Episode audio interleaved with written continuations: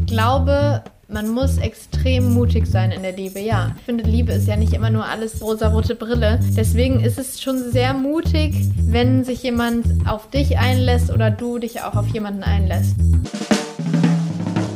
Das ist Auf ein Date mit, der Fearless Podcast von Cosmopolitan mit mir, Lea. Hallo und herzlich willkommen zum neuen Cosmopolitan Podcast. Ich bin Melanie Jasner, Chefreporterin bei Cosmopolitan und treffe seit Jahren große Stars und rebellische Genies von Clouseau bis Brad Pitt. Und genau dazu nehme ich euch ab sofort mit.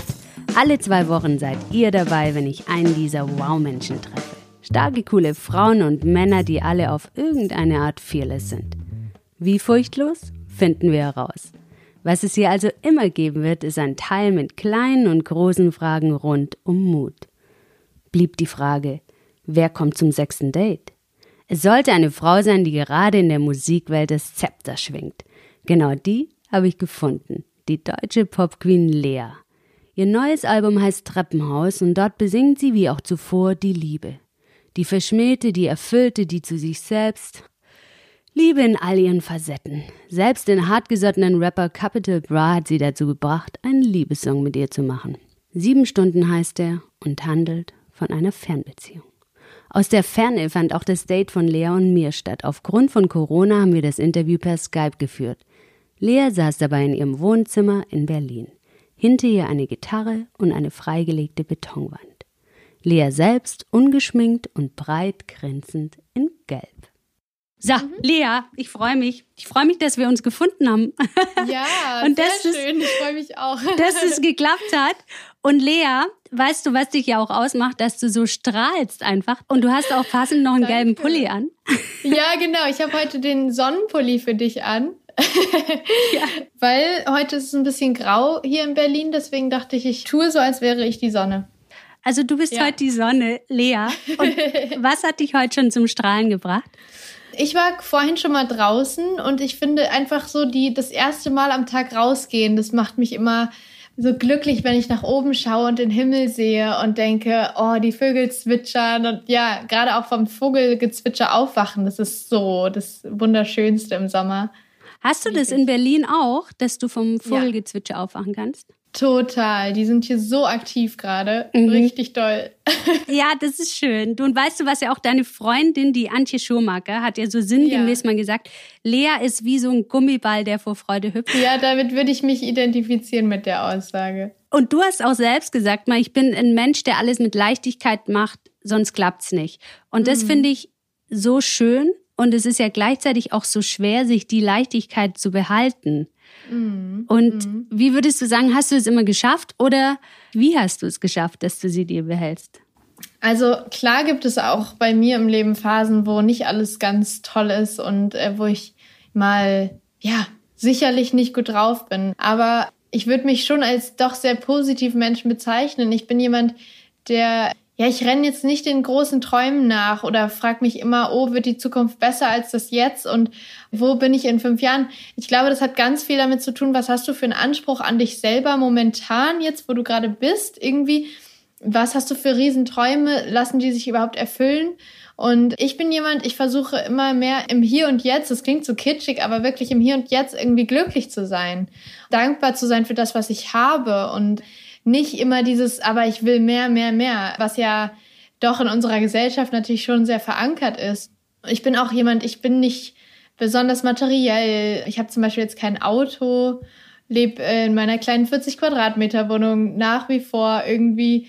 Also ich brauche gerade nicht mehr als diese 40 Quadratmeter. Ich brauche irgendwie keine, keinen riesen Palast oder so. Ich glaube, das sind viele Dinge, die mich einfach jetzt so da, mich machen eher so diese kleinen Details glücklich irgendwie mhm. und nicht irgendwie so dieses, dieser Riesentraum, der mich nacheifert. Und das ist so schön, dass du es auch sagst. Es klingt so ein bisschen auch, dass du immer so schrittgleich mit deinen Träumen auch mhm. warst. Mhm. Ja, es gab im Prinzip noch nie diese, diesen Moment, wo ich dachte, oh, ich will irgendwie auf größere Bühnen und es muss alles schneller gehen. Mein Anfang war auch sehr steinig irgendwie, meine Karriere. Da waren viele auch Enttäuschungen dabei, aber gerade die, die haben gemacht, so wie ich, wie ich jetzt heute bin, irgendwie, so dass ich das wertschätzen kann. Ich finde, ganz, ganz viel hat damit zu tun, du das Leben wirklich wertschätzt und auch bewusst wahrnimmst. Und ich versuche irgendwie sehr bewusst zu leben und ich versuche mich selbst zu reflektieren und empathisch meinen Mitmenschen gegenüber zu sein. Ob zahlt sich auch zurück. Also auch wenn du freundlich gegenüber Fremden denen gegenüber begegnest, dann, dann kriegst du auch eine Freundlichkeit zurück. In Berlin nicht immer, aber ja. oftmals. Doch schon, schon so zu 70 Prozent oder so. du schaffst ja. es, du schaffst auch noch die 80 leer. Ja, ja, ich bin auch immer so, ne, beim Autofahren bin ich immer so, sage ich immer so, danke, danke, wenn mich irgendjemand, ne, so Handzeichen, wenn mich jemand irgendwo reinlässt. Einfach so generell dieses Miteinander und irgendwie nett sein zu der Umwelt und den Menschen ist so ein ganz großer Teil von dem, was ich bin und irgendwie, wie ich auch sein möchte. Mhm.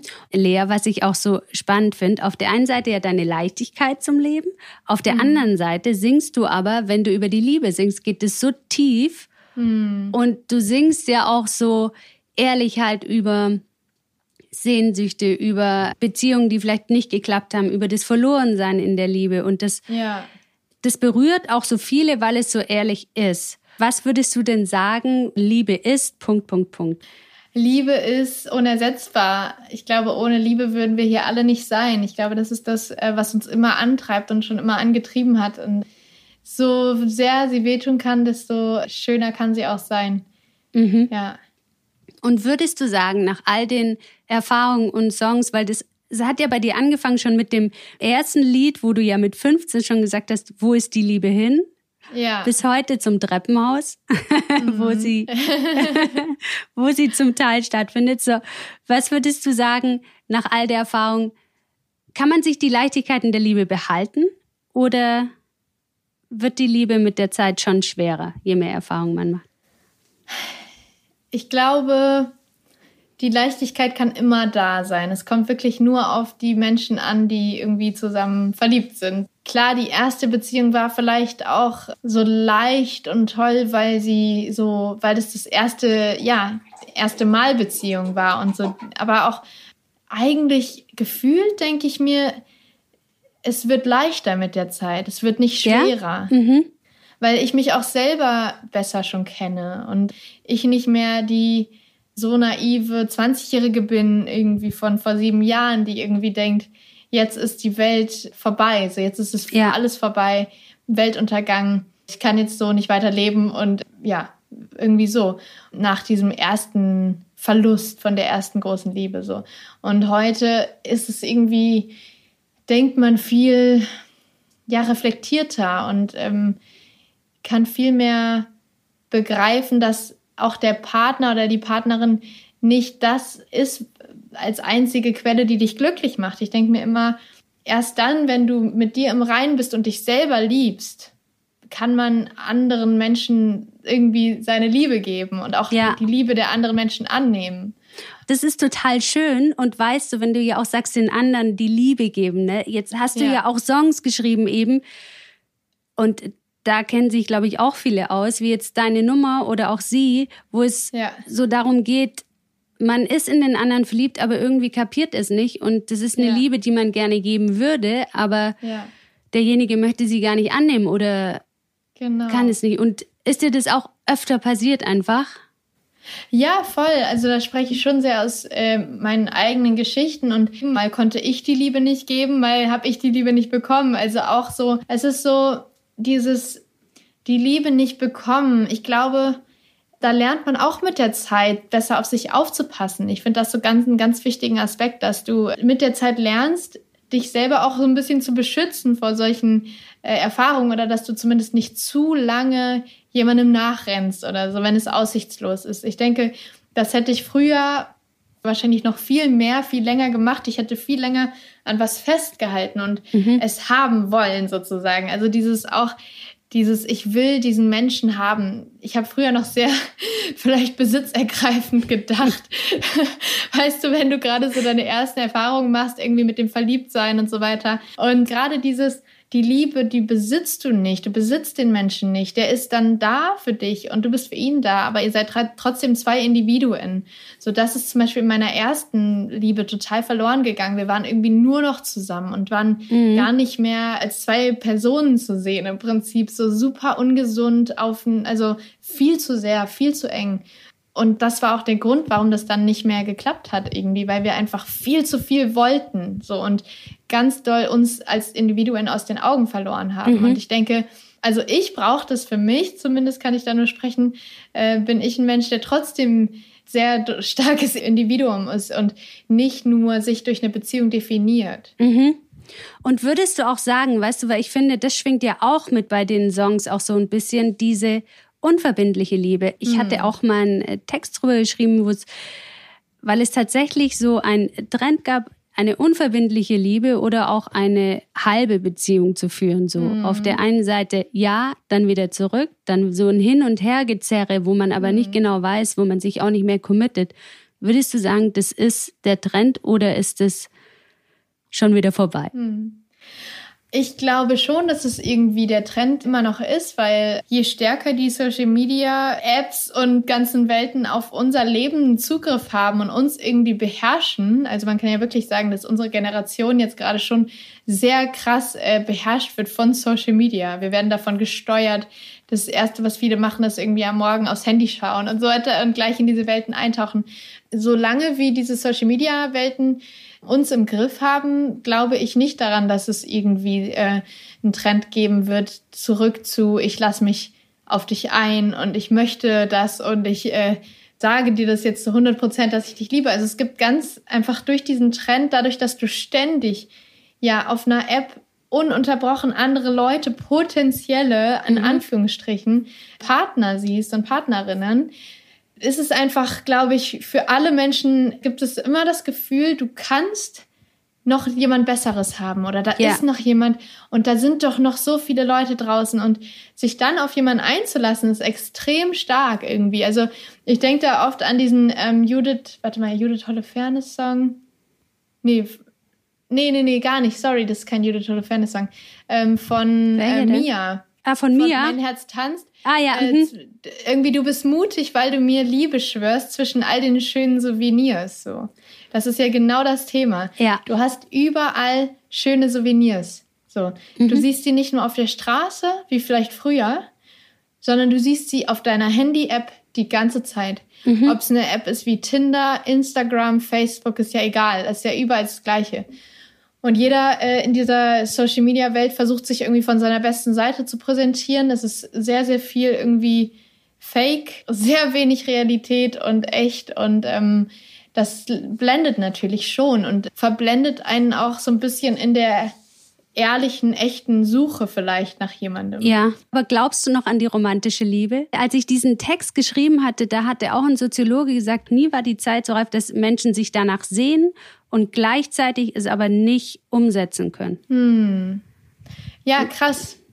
Voll spannend. Also ich glaube an die wahre Liebe, weil wenn es die nicht gäbe, dann glaube ich, würden wir alle gerade daran zerbrechen. So, ich glaube ja. schon, dass es die gibt. So, auf jeden Fall. Und ich glaube aber trotzdem, dass es vielleicht komplizierter ist denn je. Mhm. Weil man eben das sich nicht mehr äh, traut, auch sich darauf einzulassen. So. Ja. Die Saison, sieben Stunden, ne? Mhm. Das ist ja eigentlich genau das, was sich auch jeder wünscht. Ich fahre sieben Stunden für dich, um dich für eine zu sehen, dass man sich jemand ja. so hingibt. Aber genau sowas müssen wir doch wieder hinkriegen, oder? Ja, das wäre der Traum, so, äh, dass die Menschen wieder sich einlassen. Es geht ja wirklich darum, irgendwie Commitment und so. Ich glaube nur, dass es jetzt gerade in unserer Gesellschaft, auch gerade so in den Mitzwanzigern einfach sehr verblendet durch die Welt läuft. Mhm. Und auch finde ich, ist es nicht nur im Hinblick auf Partner schwierig, sondern auch auf dein Selbstbewusstsein und auch auf dein Selbstvertrauen, deine Selbstwertgefühle, die sind von der Social Media Welt meiner Meinung nach richtig, werden richtig schlecht beeinflusst. Mhm.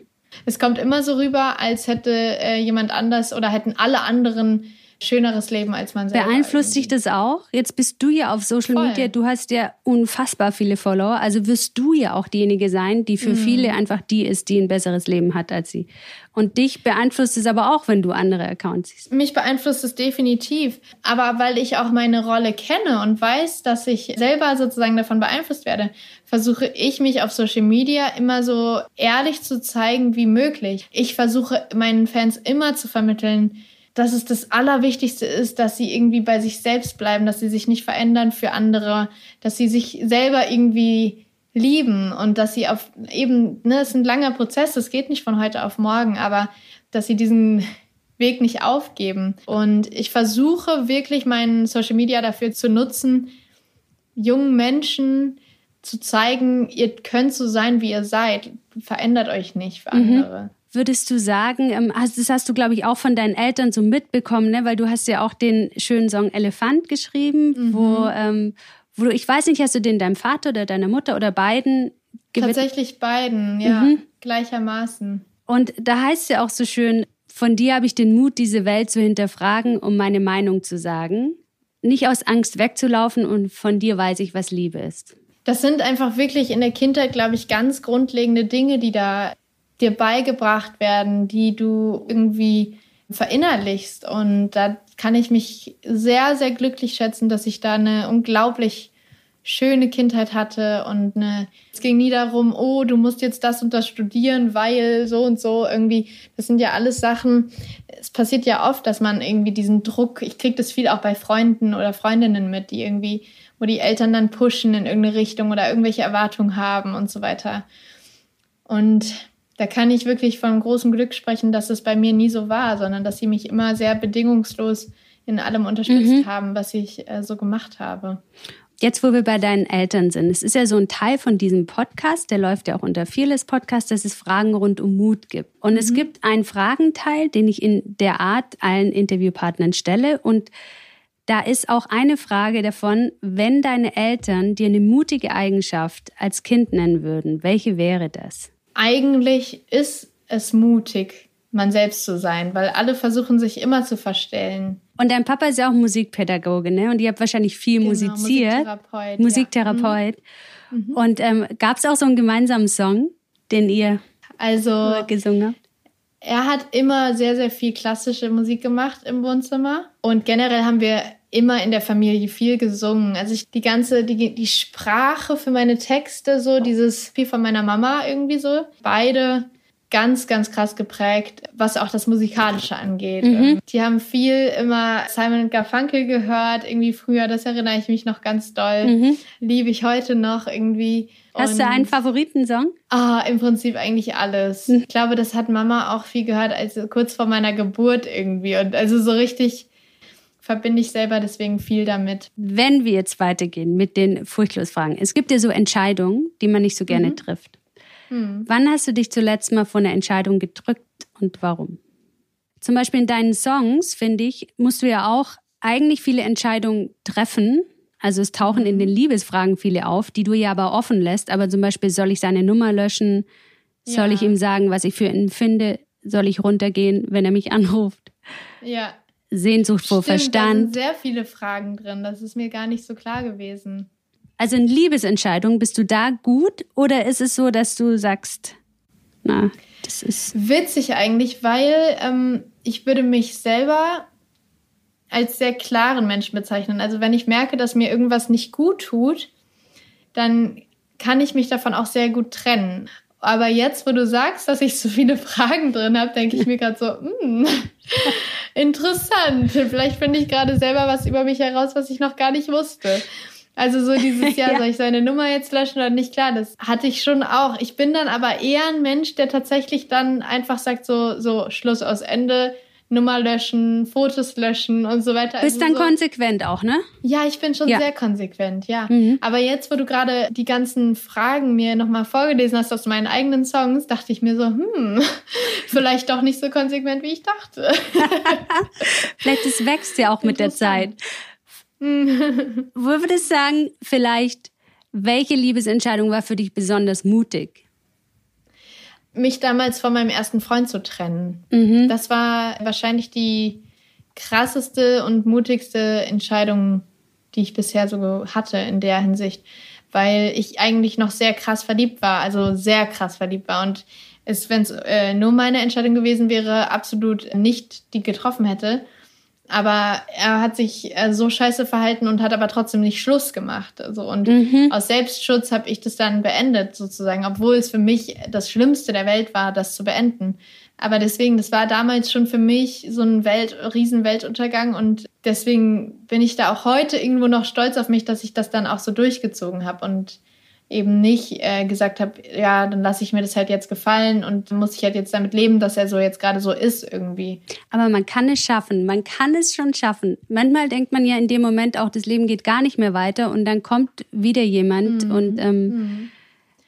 Und wenn dann jemand Neues kommt, dann kann man froh sein, dass der Weg geebnet ist und nicht, äh, dass man noch in so einer blöden alten Geschichte drin hängt. Ne? Also ja. es ist ja auch, wenn man nichts zurücklässt und so eine Beziehung nicht beendet, dann ist ja auch kein Platz für was Neues. Mhm. Ja, das ist schön. Ja. Was würdest du sagen, war vielleicht so für dich so der größte Fearless-Moment in deinem Leben? Also es gibt ja oft so Momente im Leben, die man erst so rückwirkend versteht, ne? Und dann mhm. merkt, dass man da so über sich hinausgewachsen ist. Dann war das definitiv äh, damals, als ich nach Argentinien gegangen bin. Ich bin nach der Schule, nach dem Abi direkt für ein halbes Jahr alleine nach Argentinien gegangen hatte eben einfach diese Vorstellung, ich gehe jetzt dorthin und dann werde ich auch ganz schnell Freunde finden, weil ich ein kommunikativer Mensch bin und ein geselliger Mensch. Und dann werde ich mich da ganz schnell einleben und dann wird es mir total gut gehen dort. Und all das ist nicht eingetroffen.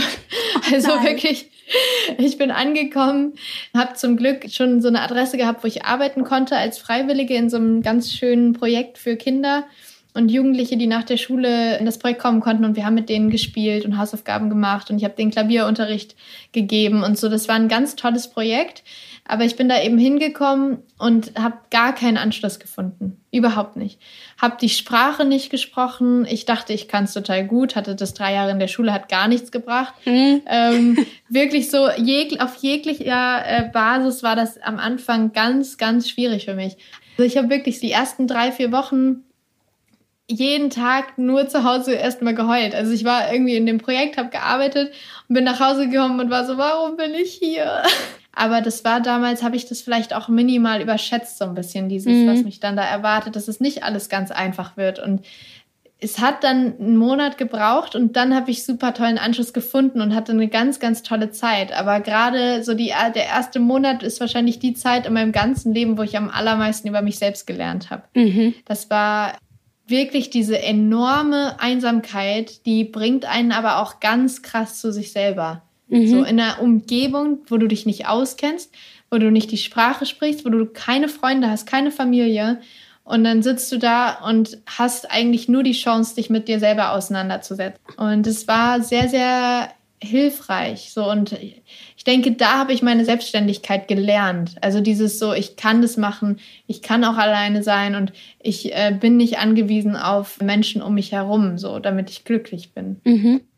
Das ist schön. Ja, das ist mhm. gut. Und was würdest du denn sagen, hattest du in deinem Leben öfter Angst vor Männern oder Frauen? Die Frage wäre auch, hast du überhaupt Angst vor irgendwelchen mhm. Menschen? Also ich wünschte, ich würde da dem Klischee nicht entsprechen, aber ich wünschte auch, dass wir im 21. Jahrhundert noch mal einen Schritt weiter wären, beziehungsweise es die komplette Gleichberechtigung gäbe und man nicht Angst haben müsste, wenn man nachts um eins nach Hause läuft ja. in der U-Bahn-Station. Das wünschte ich mir wirklich, weil ich finde, die Angst oder auch, dass, dass wir überhaupt Angst haben müssen, entsteht ja in unserer Gesellschaft und das ist ja, wenn die Männer die Männer ist auch sehr jetzt allgemein gesagt, aber um es mal zu provozieren, wenn Männer Frauen das Gefühl nicht geben würden, dass sie Angst haben müssten, dann würden wir, glaube ich, alle in einer sehr, sehr ja. schönen, entspannten Gesellschaft leben können. Es ist ja kein Alien von außen, der uns bedroht. Es sind ja im Prinzip wir selber. Und ich würde ganz klar sagen, dass ich mehr Angst habe vor Männern als vor Frauen, weil ich glaube, jeder den ich kenne, jede Frau hatte schon mal eine blöde Situation und hatte schon mal Angst. Ja. Und nicht nur einmal. Das ist im Prinzip was, was ich nicht verstehen kann, dass es heute im 21. Jahrhundert immer noch so ist. Man denkt ja so, oh, wir sind ja so weit und so zivilisiert und so die, die Debatte, dass irgendwie Frauen und Männer gleich behandelt werden und gleichberechtigt sind und die gleichen Löhne bekommen. Das ist ja alles so zumindest im Gespräch. So, man, man redet darüber. Ja. Aber dass die Angst immer noch da ist, finde ich sehr, sehr traurig. Mhm. Mhm. Und du sagst ja jetzt auch gerade, hast du es angesprochen mit der Gleichberechtigung, ne? Und auch der Sexismus, der auch in der Musikwelt ja. vor allem auch vorherrscht. In den letzten Jahren wurden, glaube ich, so 81 männliche Artists gesigned und 19 Prozent waren genau. weibliche, ne? Ja. Wenn, das hat die Malisa Stiftung rausgefunden, genau. Also das ist unglaublich. Wenn man sich das mal vorstellt, auf fünf Menschen kommen vier Männer und eine Frau. Das sind Zahlen, da dreht sich mein Kopf irgendwie um irgendwie komplett und ich, mir wird schwindelig. So, es ist auch so verrückt, weil du, weil man diese Wahrnehmung, ne, wie man sagt, man hat ja schon die Wahrnehmung, dass Frauen präsent sind in der Popwelt. Aber ja. wenn man es dann runterbricht, dann sieht man, dass es einfach viel, viel mehr Männer sind. Ja. Auch bei den Line-Ups, ja. bei den Festivals sind ja immer ja. irgendwie mehr männliche genau. Acts. Immer wenn ich Männer dazu frage oder denen das so aufzeige, dann sind die so, ja, aber so, wen soll man denn noch buchen? Weil es sind ja gerade nicht so viele erfolgreiche Frauen am Start. Und dann ist aber ja da wirklich der Punkt nicht verstanden worden. Weil klar, es sind nicht viele Frauen im Business unterwegs, die man so greifbar hat und sieht und wo man sofort einen Song im Ohr hat und deren Gesicht man sofort weiß. Aber das ist ja das Problem, dass die Quelle, die Ursache ja viel tiefer liegt, indem Frauen eine viel kleinere Chance bekommen, überhaupt ins Rampenlicht zu kommen, überhaupt zu dem Punkt, dass man sie kennen mhm. könnte. Mhm. Das ist ja im Prinzip schon die große Fehlstellung da und irgendwie diese große Hürde wenn man sich überlegt, nur jede fünfte Frau im Gegensatz zu vier Männern bekommt ja überhaupt die Chance darauf sich nach oben zu kämpfen ja. und äh, bekannt zu werden. Also das, das mag ich halt immer nicht, wenn man dann irgendwie von Radiopromotern hört, wenn ich in einer Station bin, dann irgendwie zu Besuch, zeige ich natürlich auch so ein bisschen das Problem auf und sage so, hm, ja, schade, dass da irgendwie jetzt gerade nicht so mehr Frauen gespielt werden. Und dann sagen sie, ja, es gibt ja gerade auch keine andere Frau, die erfolgreich ist, sondern es ist ja klar, weil das Problem ist ja, dass die Frauen erst gar nicht einen Plattenvertrag bekommen und damit Geld vom Label und äh, Promotion und Kontakte und so ja. weiter. Also das hat ja alles eine, einen viel tieferen Ursprung. Und du hast auch so ein bisschen die Mission, ne, das zu verändern und auch dich so mit ja. anderen Frauen zusammenzutun und zu sagen, hey, wir haben alle Platz da. Auch dass ja. man dieses Konkurrenzdenken überhaupt nicht ähm, Total. nährt. Ja. Ich könnte dir auf Anhieb zehn männliche Acts jetzt in Deutschland äh, aufzeigen, im deutschsprachigen Pop, die erfolgreich sind und im Radio laufen. Ich könnte dir jetzt aus dem Kopf vier Frauen nennen. So, mhm. das kann ja nicht sein. Also das kann es ja noch nicht sein. Da ist auf jeden Fall ja noch ganz viel Spielraum nach oben. Ja, und was meinst du, wie kann man das noch ändern? Also wie könnt, du kannst jetzt natürlich deine Popularität nutzen, du kannst jetzt versuchen, da irgendwie ein bisschen den Weg zu ebnen, aber.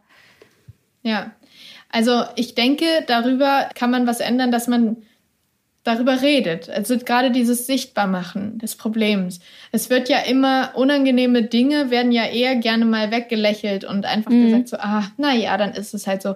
Und auch jetzt ich als erfolgreiche Frau könnte jetzt sagen, ja, mein Gott, ich habe es ja geschafft, ne? Egal. So, ganz überspitzt gesagt. Ja. Ne? Mhm. Aber das ist nicht meine Herangehensweise. Ich denke mir, okay, das war jetzt echt ein Glück, dass ich das jetzt geschafft habe hier irgendwie so präsent zu sein und so eine Reichweite zu haben und im Radio gespielt zu werden und auf Festivals zu spielen. Und ich denke mir so, hey, ich habe so hart dafür gekämpft und ich weiß, wie es sich anfühlt, wenn man nicht gehört wird. Und ich finde, das ist unfair. Ich kenne so viele gute Frauen, die nicht gehört werden, im Gegensatz zu Männern, ähm, die vielleicht auch gut sind. Darum, ich will keine Frauenquote, nur damit irgendwie Frauen im Business sind. Darum geht's ja auch nicht. Es geht ja darum, dass die Frauen, über die ich zumindest spreche oder gerade auf dem Schirm habe, die haben ein extremes Talent und kriegen aber einfach nicht die Plattform, die sie verdient hätten. Mhm. Mhm. Und das finde ich einfach so schade. Das finde ich einfach ungerecht. Und ähm, unsere Welt in den Chefpositionen, ganz egal in welche Branche man schaut, ist einfach Männer und Männer dominiert. Und es sind die Radiopromoter, die männlichen, die das dann am Ende entscheiden. Es sind die Labelbosse, die zumindest in allen Labels, die ich kenne, in allen Major-Labels haben wir männliche Chefs. Und das ist ja auch okay, aber in dieser Chefposition und so weiter gibt es dann vielleicht irgendwie eine Sekretärin oder so, die weiblich ist, wo man so denkt, ey, man, so nicht besonders ausgeglichen. Nicht nur in der Musik, wirklich in jeder Branche, TV, in irgendwelchen Verlagen, in einer ganz anderen Autoindustrie und sonst was. Es ist ja überall das Gleiche. Mhm. Ja, absolut. Also da muss noch mehr gemacht werden. Und ich finde es auch gerade wichtig, auch die Musikbranche da in das Licht zu rücken, weil man da ja. noch so ein bisschen ein verzerrtes Bild hat, auch einfach. Ja. Mhm.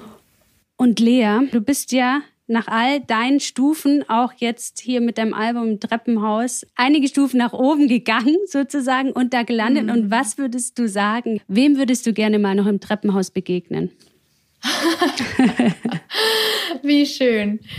Hm, gute Frage tatsächlich. Also mein Kindheitstraum würde in Erfüllung gehen, wenn plötzlich die No Angels Daylight singend meine Treppe hochkommen. Würden. Wirklich noch? Das heißt, ich ja. habe das ja mal gehört, dass das immer noch okay, das also der Kindheitstraum, du, aber ich glaube, den könnte man noch erfüllen. Also die können doch hier nochmal sich ja, zusammenschließen. Ja, so in meiner Fantasie, dann kommen sie, I wanna be daylight. Oh mein Gott, das ist ja so schön.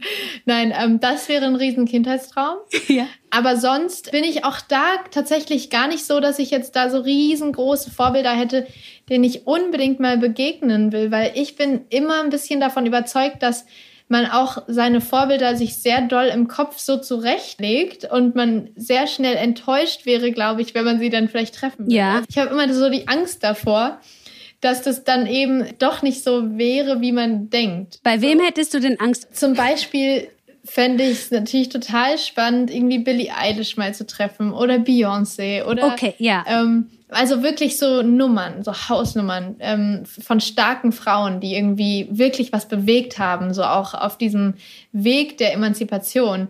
Und trotzdem denke ich mir dann, oh Gott, wenn ich die treffe, dann sind die bestimmt so busy, dass das wahrscheinlich so voll, das für die so voll das Zwangsmäßige, du musst die jetzt treffen. Deswegen bin ich immer so, nein, nein, ich muss niemanden treffen. Ja, du bist Aber weißt du, was ich meine? Dass sie ja. so, oh, dieses nervige Meet and Greet jetzt oder sowas.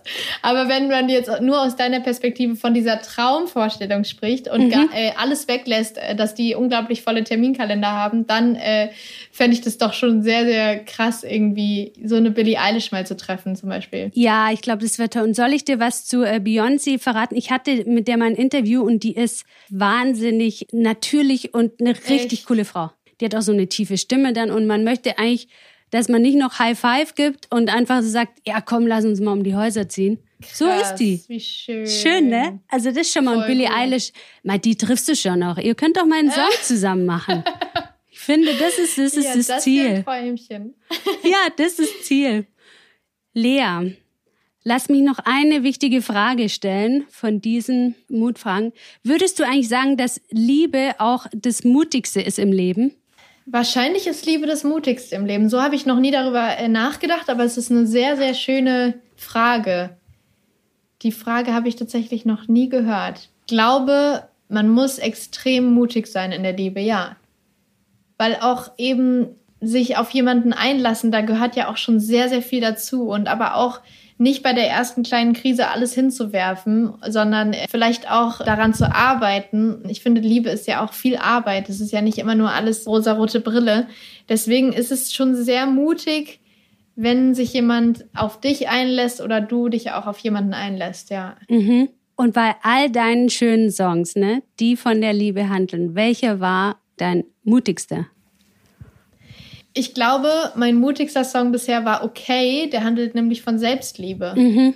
Und das ist so ein Thema, was, glaube ich, sehr viele Menschen beschäftigt, eben die vielleicht ab und an nicht so vorhandene Selbstliebe. Ich denke, Selbstliebe ist auch nichts, was so beständig immer da ist, sondern das muss man sehr, sehr doll, da muss man für sich sehr doll dran arbeiten. Und das ist, ja, die Selbstliebe ist mal da, mal nicht. Und ich kenne das von mir auch. Mal gibt es Tage, wo ich total zufrieden mit mir bin und denke so, hey, alles ist cool, ich mag mich, wie ich bin, ich stehe zu mir. Mhm. Und andere Tage, wo ich so denke, boah, pff, irgendwie alles scheiße heute.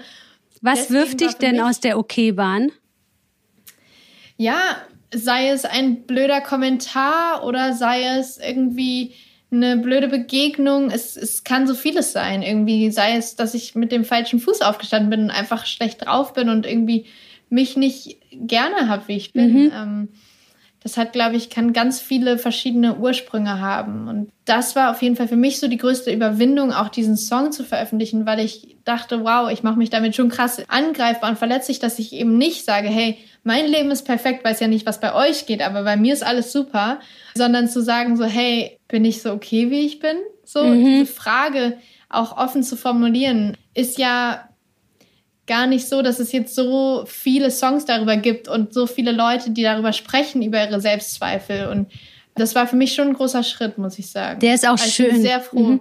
dass ich das gemacht habe, weil ich habe das Gefühl, in dem Moment, als ich den Song veröffentlicht habe, hatte ich wirklich so eine ganz krasse Connection zu meinen Fans und auch die untereinander haben so doll connected und die waren so ehrlich zueinander und ich habe alle Kommentare gelesen und geliked und geantwortet und so weiter. Und es war eine ganz intensive Kommunikation, so, weil das eben so ein tiefgründiges Thema ist. Ich glaube, das ist bei Leuten so wirklich, ich habe damit was getroffen, wo sie sich mit sich selbst auseinandersetzen müssen, wenn sie den Song hören. Den kann man nicht einfach nur so weghören irgendwie, nicht so nebenbei.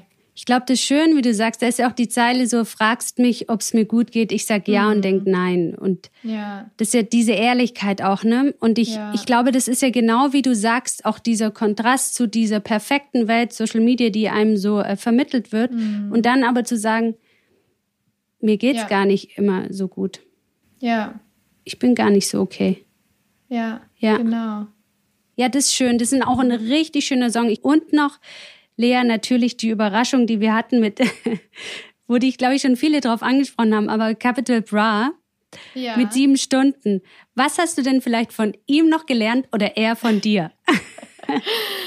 er kann sich, glaube ich, durch mich irgendwie den Menschen anders öffnen. Ich glaube, der kann mehr Nähe zulassen, mehr Emotionen. Das finde ich total schön irgendwie. Da bin ich total froh drüber, dass ich da bei ihm irgendwas aufmachen kann, weil er ja sonst relativ äh, kühle Texte hat, die jetzt nicht so seine, sich wirklich, er lässt sich ja nicht in die Seele schauen. Und ich hatte dieses Gefühl, ich glaube, keiner versteht, wie sehr du mir fehlst, so dass du das aus seinem Mund mal hören wirst. Das habe ich wirklich nicht erwartet es war schon eine sehr inspirierende, sehr spannende Zeit. Und hattest du auch Schiss bisschen vor dem Rapper, Gangster-Rapper oder hast du gedacht, nee, ist doch mir wurscht, ist doch egal. Ist, so der, also zu mir war er super nett, er war super höflich und total ist ja immer unkompliziert. So, ne? Also unkompliziert ist vielleicht das falsche Wort, aber sehr, sehr entspannt irgendwie. Also so nicht, dass ich so dachte, oh, so was, das passt gar nicht oder so, sondern wir haben uns schon irgendwie unterhalten können und verstehen können. So. Aber ja. wir, wir hängen jetzt nicht zusammen rum oder so. Ja, das nicht. Das passiert nicht. Lea, vielen Dank, dass wir miteinander Danke gesprochen dir. haben. Und Lea, möchtest du noch eine Message in die Welt schicken? In die Hörer, Hörersternchen in, in, die Welt. Ähm, ich kann einfach nur immer sagen, so bleibt einfach ihr selbst und verändert euch nicht für andere und versucht euch selbst zu lieben. Das ist schön. Ein ganz schönes Schlusswort. Lea, vielen, vielen Dank. Das hat mich sehr gefreut. Hat richtig viel Spaß gemacht. Ja, Dankeschön. mir auch. Bis hoffentlich ganz bald. Ja, und bring die Sonne weiter nach Berlin, ne? Das mache ich. Tschüss. Schön. Bis bald. Tschüss. So, ihr Tollen da draußen, das war es mit dem Date, aber noch nicht ganz. Wie es zu unserem Date gehört, folgt gleich noch eine Sprachnachricht. Und wenn ihr in die Liebe abtauchen wollt, hört euch die Songs von Lea an. Für alle Fashionistas da draußen habe ich nur einen Tipp. Den Podcast der Madame-Kollegin, der heißt Bonjour Madame und blickt hinter die Kulissen der Modewelt. Und damit ihr keine Folge von Auf ein Date mit verpasst, abonniert doch den Cosmopolitan Podcast auf Spotify, iTunes, AudioNow oder wo auch immer ihr Lust dazu habt. Und wenn ihr noch mehr Lust habt, hinterlasst doch eine schöne Bewertung. Da freue ich mich und ich freue mich besonders, wenn wir uns in zwei Wochen wieder hören. Bis dahin, tschüss, eure Melanie.